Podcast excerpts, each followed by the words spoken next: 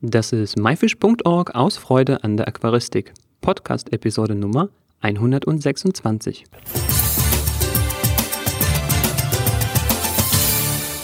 Hi, mein Name ist Joris Jutjajews und danke fürs Einschalten. Diese Woche haben wir eine kleine Planänderung. Und zwar ist heute Monika Pöhler zu Gast und das Interview mit Daniel Duttlinger gibt es dafür nächste Woche. Monika Pöhler hat vor über zehn Jahren zwei Garnelenarten gekreuzt und seitdem auf ein bestimmtes Muster hin selektiert. Heute sind ihre Tiere unter dem Namen Safari-Linie bekannt und haben einen Dancing Man als Farbmuster. Eine weitere Besonderheit bei der Safari-Linie ist, dass Monika Regenwasser verwendet, welches sie den Bedürfnissen der Tiere entsprechend mit Mineralien aufhärtet.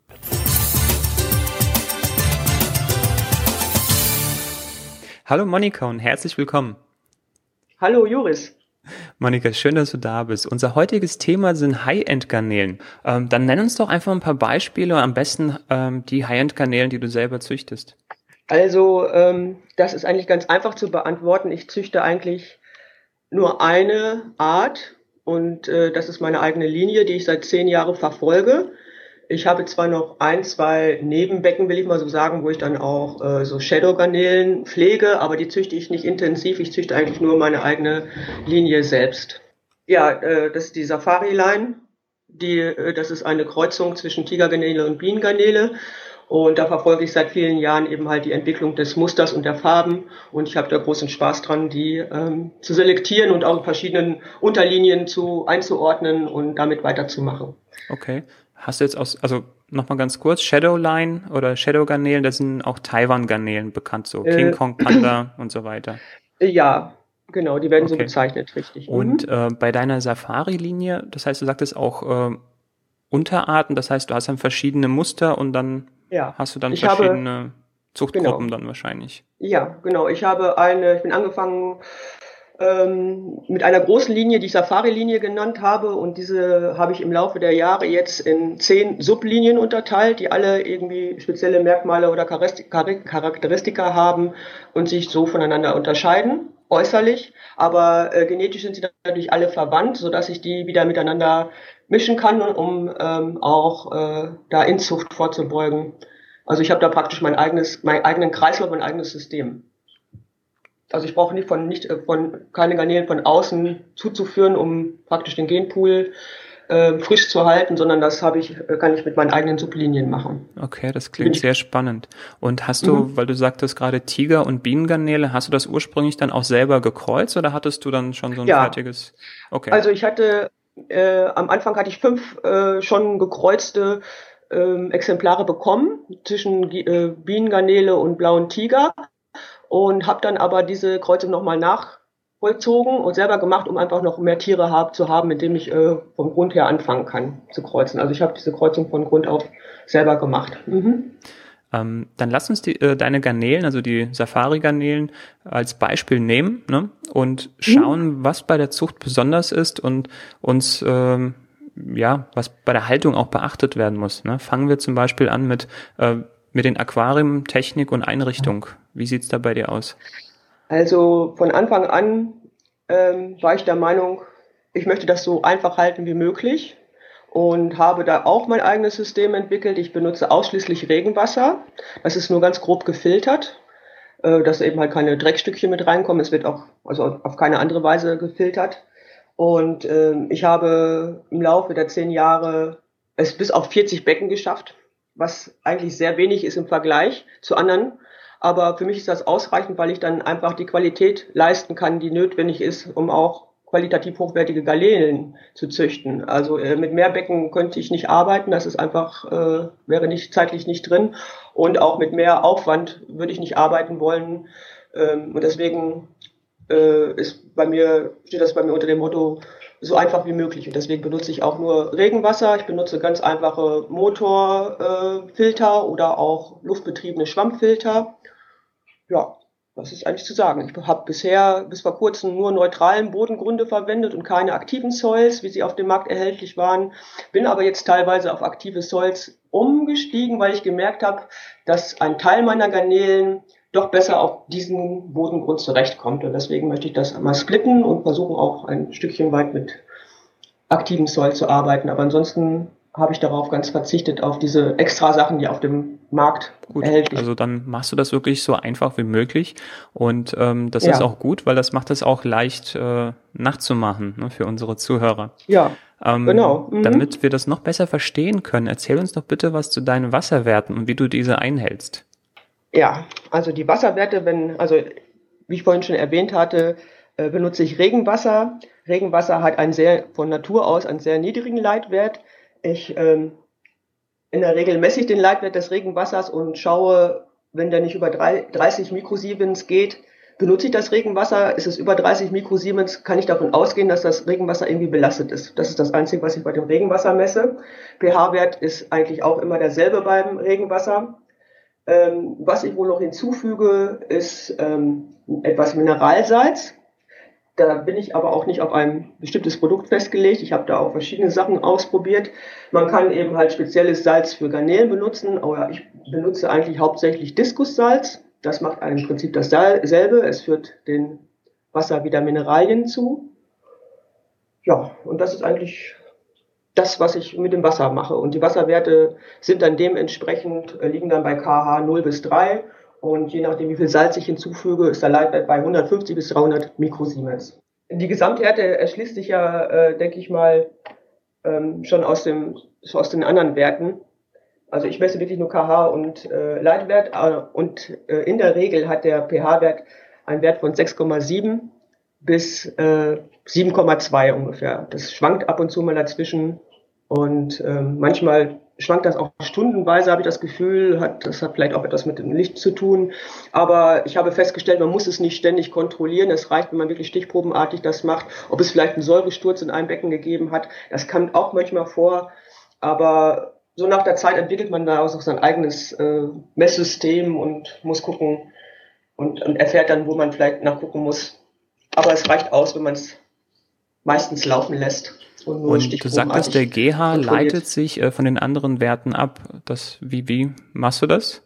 Also wenn ich einen Leitwert von 300 habe, dann äh, ist das, und man davon ausgeht, ein GH sind ungefähr 30 bis 50 Mikrosiemens, äh, dann weiß ich ja, dass ich dann ein GH von 6 habe bei, beim Leitwert von ja. 300. Und warum ähm, ja, gibst du diese Menge Mineralien hinzu, also dass du diesen Leitwert ähm, anpeilst? Warum ist es wichtig? Gut, ich hätte jetzt natürlich auch selber forschen können, ob das überhaupt nötig ist. Ich habe auch äh, schon Becken laufen gehabt, wo ich überhaupt kein Salz hinzugefügt habe, wo ähm, ich Garnelen praktisch nur im ganz äh, im 100% Regenwasser, ohne es in irgendeiner Weise äh, zu verändern, äh, gehalten habe, was auch gut funktioniert hat.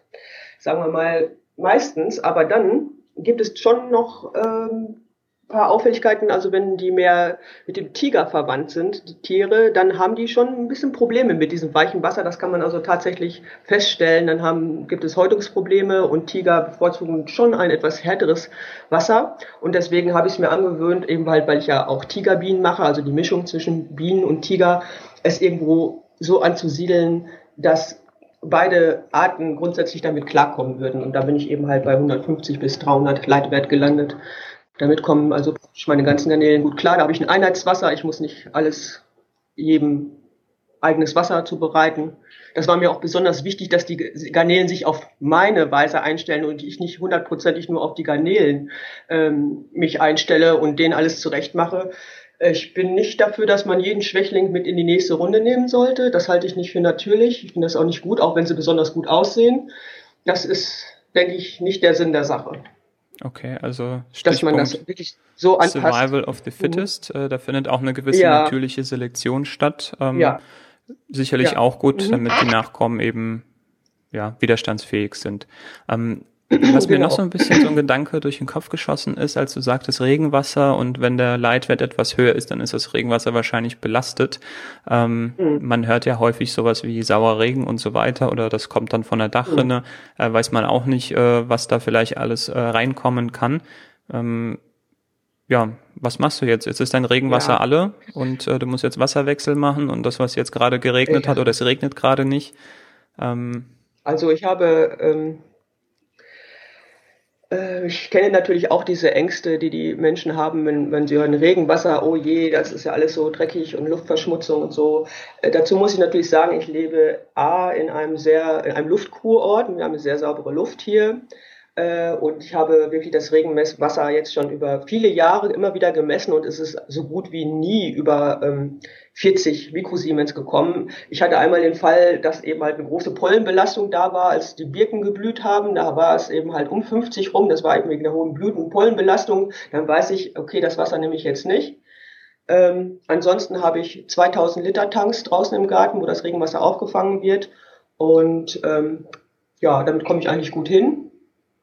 Und im Winter äh, habe ich äh, noch ein paar große Fässer im, im Keller, wo ich, die ich dann vorher mit Regenwasser fülle, um eben halt auch über den Winter äh, genug Wechselwasser zu haben. Und ja, im Prinzip läuft es ganz gut. Ich habe ursprünglich hatte ich auch noch mal eine ähm, wie heißt es noch gleich, so eine Ionentauschanlage. War jetzt keine Osmoseanlage, aber das hat sich auch als hinfällig erwiesen. Also das brauche ich eigentlich nicht. Ich komme wirklich sehr gut mit meinem Regenwasser aus. Bin froh, dass ich das so machen kann und das erspart mir wirklich viel Wiegelei. Es ist einfach so schön einfach. Okay, dann lassen wir es so schön einfach mhm. und kommen zum nächsten Punkt, ja. und zwar der Ernährung. Ähm, was, ja, mit mhm. was fütterst du deine Tiere? Ja, ich habe jetzt keine speziellen Futtermittel, die ich jetzt ganz besonders empfehlen könnte. Ich verfütter eigentlich alles, was da ist. Ich verfütter auch Fischfutter gelegentlich, einfach ganz normale Flocken. Ich äh, habe natürlich gerne schon ähm, die speziellen, ja, also es gibt schon schöne spezielle äh, Garnelenprodukte. Ich habe mal von Dennele eine große Züchterdose geschenkt bekommen mit so einem Grundfutter. Äh, da bin ich wirklich fast drei Jahre mit ausgekommen weil man füttert eigentlich auch wirklich sehr wenig. Ich fütter sehr wenig, also eher sehr sparsam. Und ähm, das Futter wurde immer gut angenommen. Also man kann wirklich, da habe ich keine spezielle Empfehlung. Man kann sämtliches Futter nehmen, was im Handel angeboten wird. Ich habe jetzt nichts, wo ich sagen würde, nein, das auf keinen Fall. Äh, was ich noch nie gemacht habe, ist irgendwelche Gemüse verfüttern oder, oder Zucchini oder Paprika oder sowas. Das, ähm, das kommt bei mir im Kopf irgendwie nicht rein, wie das, äh, das wirkt auf mich irgendwie nicht so wirklich natürlich. Ich verfütte auch ganz viel Laub. Das, das Laub ist eigentlich immer irgendwie in dem Becken drin. Und ja, also was ich höchstens noch sagen könnte, man muss wirklich gucken, dass man nicht zu viel füttert. Also dass die meisten Probleme, die ich lese, äh, scheinen mir daraus zu resultieren, dass die Leute einfach zu viel füttern. Sie kaufen sich zehn verschiedene Produkte, weil das alles super angepriesen wird. Natürlich müssen diese zehn verschiedenen Produkte auch gefüttert werden. Und so kommt es eben halt schnell dazu, dass man das Wasser zu stark belastet. Insbesondere wenn man diese äh, Staubfuttersorten verwendet. Da muss man wirklich ganz doll aufpassen. Das kommt bei mir höchstens alle paar Tage äh, wirklich nur prisenweise in die Zuchtbecken, weil sonst wirklich die Belastung zu hoch ist und vielleicht ja. halt die ein oder andere, nennen wir das mal Leckerei Staub. so als Staubfutter oder so, so ein ja, Special. Die Leckerei, genau, ist auch mehr für den Menschen, dass er was zum Tüddeln hat. Muss ja auch Spaß machen. Die Leckerei kann, ja, kann man auch machen. Man muss nur immer halt aufpassen, dass man das, diese Liebe nicht übertreibt, weil äh, dann, dann kehrt sich das um. Ne? Das, das, äh, weil das Wasser wird zu stark belastet und dann hat man das große Sterben und hat Frust im Hobby und ähm, deswegen sollte man sich selbst versuchen zurückzunehmen beim mhm. Füttern. Mhm. Ansonsten würde ich eventuell noch sagen, Staubfutter würde ich, habe ich auch immer gerne im Haus für die Babys. Das hat sich schon als äh, vorteilhaft herausgestellt, dass wenn man Staubfutter füttert, dass die Babys dann teilweise etwas besser mhm. hochkommen. Aber wie du gesagt hast, nur so alle paar Tage. Ja. Ähm, kommen wir bei der Selektion. Ähm, worauf achtest du bei der Selektion und wie machst du das? Nun, das ist natürlich so eine kleine, unscheinbare, unschuldige Frage. Aber natürlich hängt ein ganz großer Apparat hinter. Erstmal muss ich sagen, ja, wie macht man Züchten? Also erstmal muss ich ein Ziel haben, auf was ich züchte. Ich habe jetzt viele Leute kennengelernt, die sind natürlich begeistert von der Möglichkeit, seine eigene Linie zu züchten oder seine eigenen Farben oder sein eigenes Muster und setzen unwillkürlich alles zusammen und zu sagen, oh, das ist eine große Wundertüte und ich lasse mich überraschen, die machen das schon. So läuft es nicht. Ganz und gar nicht.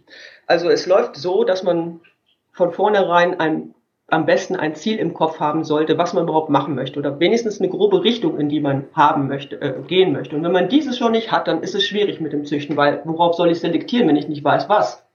Deswegen muss man sich praktisch einen kleinen, eine Skizze im Kopf machen, was möchte ich eigentlich und die stur sich vor Augen halten, wenn man in das Becken guckt. Und alles, was nicht zu dieser Skizze passt, also wirklich, also auch wenn es abweichend ist von der Farbe, von der Form, dann wird das ausselektiert. Ja, also. Können wir, du hast ja. Ansonsten. Du hast, hm? Entschuldigung, du hast anfangs erwähnt, dass du ungefähr zehn verschiedene Färbungen von dieser Safari ähm, ja. Garnele hast. Lass uns mal eine davon nehmen und da wirklich mal im Detail gucken, worauf du bei dieser einen Farbvariante achtest. Okay. Also ich glaube, die, die jetzt am bekanntesten ist, ist äh, die Dancing Man Linie. Äh, die habe ich das ist auch so schön einfach, dass man, weil man das auch sehen kann, worauf ich da selektiert habe. Ich habe die so selektiert, dass auf dem Rücken, wenn man die Garnele von oben betrachtet, ein tanzender Mensch zu sehen ist. Und äh, also vom Muster her. Und ähm, das hat mich von Anfang an schon in, äh, fasziniert, dass man das also ich weiß nicht, kennst du die Tigergarnelen? Die haben ja so ein mhm. schönes ja, Tigermuster, so ursprüngliche Tigergarnelen und ursprünglich hatte mich, äh, hatte mich fasziniert, ob man dieses Muster nicht zusammen mit den schönen Farben von Bigarnelen zusammenbringen kann.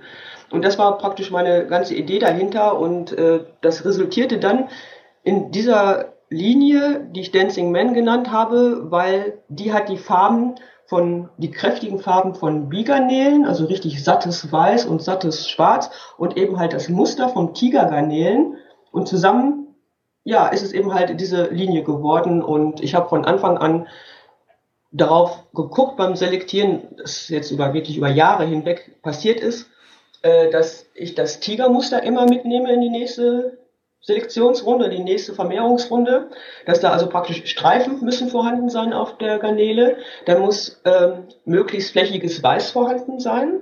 Garnelen, die, die, wo der Körper möglichst weiß vollflächig weiß äh, gefärbt ist, also keine transparenten Stellen hat. Die wurden mit in die nächste Runde genommen. Ähm, ja, und dann wurden diese Garnelen, die ich dafür, die dann praktisch diese Merkmale präsentierten, wieder zusammengesetzt.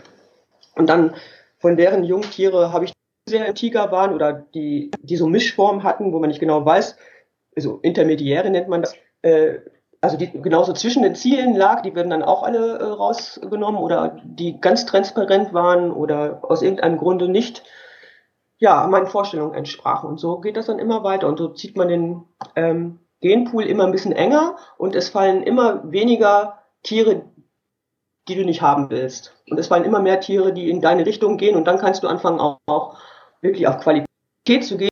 Schon nicht schlecht, dieses Männchen, aber ich habe drei bessere Männchen, deswegen kommen diese zwei Männchen, die eben halt nur so halb gut sind, weg. Die kommen ganz raus und ich züchte dann wirklich nur mit den äh, guten Männchen weiter. Also vor allen Dingen Männchen sind schon sehr wichtig, dass man immer drei, vier, fünf Zuchtmännchen hat, die möglichst wirklich schon dem Ideal entsprechen. Und bei den Weibchen ist man ein bisschen großzügiger, weil Weibchen, Weibchen sind immer Mangelware. Weibchen, ja, die sind ein bisschen empfindlicher, wenn sie tragend sind und sterben gerne mal äh, unter Stress und wenn auch zu viele Männchen da sind. Deswegen ist man bei den Weibchen meistens ein bisschen großzügiger. Die dürfen auch mal ein bisschen außer Rolle fallen. Aber die Männchen müssen immer praktisch up to date sein. Die Männchen, das sind praktisch der Spiegel von dem jetzigen Stand.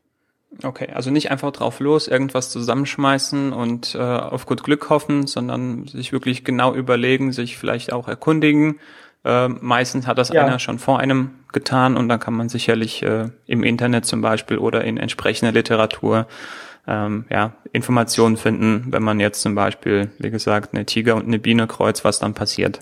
Ja. Ähm, Ganz genau. Man, man kann das natürlich machen, man muss äh, aber damit rechnen, dass es irgendwie mehrere Jahre dauert, bis man zu den ersten ansehnlichen Ergebnissen kommt. Wer das natürlich gerne machen möchte, um den Weg zu erfahren, der soll das bitte gerne machen, aber ich glaube nicht, äh, dass dann wenn, wenn diese, wenn dann nach ein paar Jahren der High-End-Status erreicht ist, dann sind die jetzigen High-End-Garnelen nochmal viel weiter. Also man rennt praktisch den ganzen hinterher. Also lieber gleich mit, äh, mit High-End einsteigen ja, das und das eben weiter perfektionieren oder sich dort auf äh, ja, etwas spezialisieren.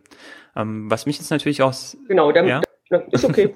Äh, was mich und die, was mich und die Zuhörer sicherlich interessieren würde, ähm, einige Bilder von deinem Dancing Man äh, zu sehen und auch ja. äh, von den, ich sag mal so, nahen Verwandten, dass man sieht, okay, wie sehen jetzt mhm. die anderen äh, zehn aus? Du hast bestimmt einiges an Bildmaterial von deinen Garnelen. Ja, ja. habe ich auch. Also wer auf Facebook unterwegs ist, findet mich da unter Schwimmart. Mhm.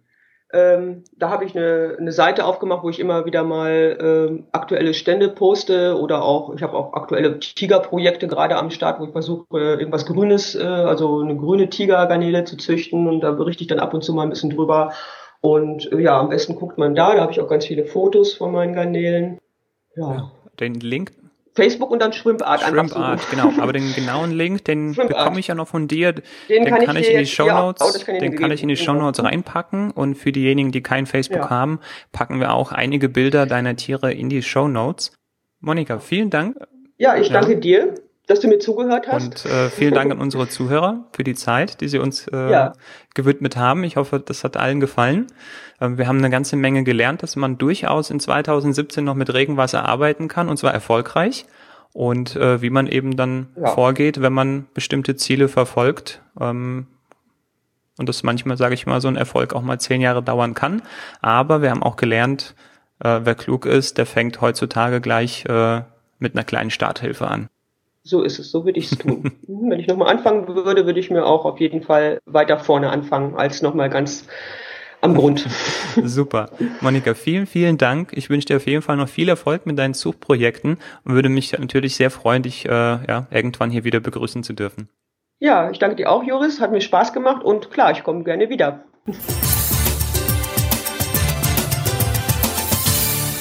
Das war das Interview mit Monika Pöller zu ihrem beeindruckenden Dancing Man Garnelen. Wenn du diese Episode von unterwegs gehört hast, findest du alle genannten Links und Bilder in den Show Notes. Und dort solltest du auch unbedingt einen Blick hineinwerfen, um dir das Dancing Man Muster anzuschauen. Es ist wirklich verblüffend.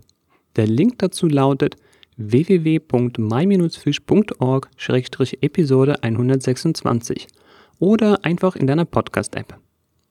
Mach jetzt kurz Pause und schau dir den Dancing Man an. Na, hast du ihn gesehen? Wer hätte gedacht, dass solche Farbmuster überhaupt möglich sind? Welche anderen Farbmuster kennst du? Schreib es uns jetzt in die Kommentare. Nächste Woche dann wie versprochen das Interview mit Daniel Dudlinger zum Thema Filterbakterien. Das war myfish.org aus Freude an der Aquaristik. Tschüss und bis zum nächsten Mal, dein Juris.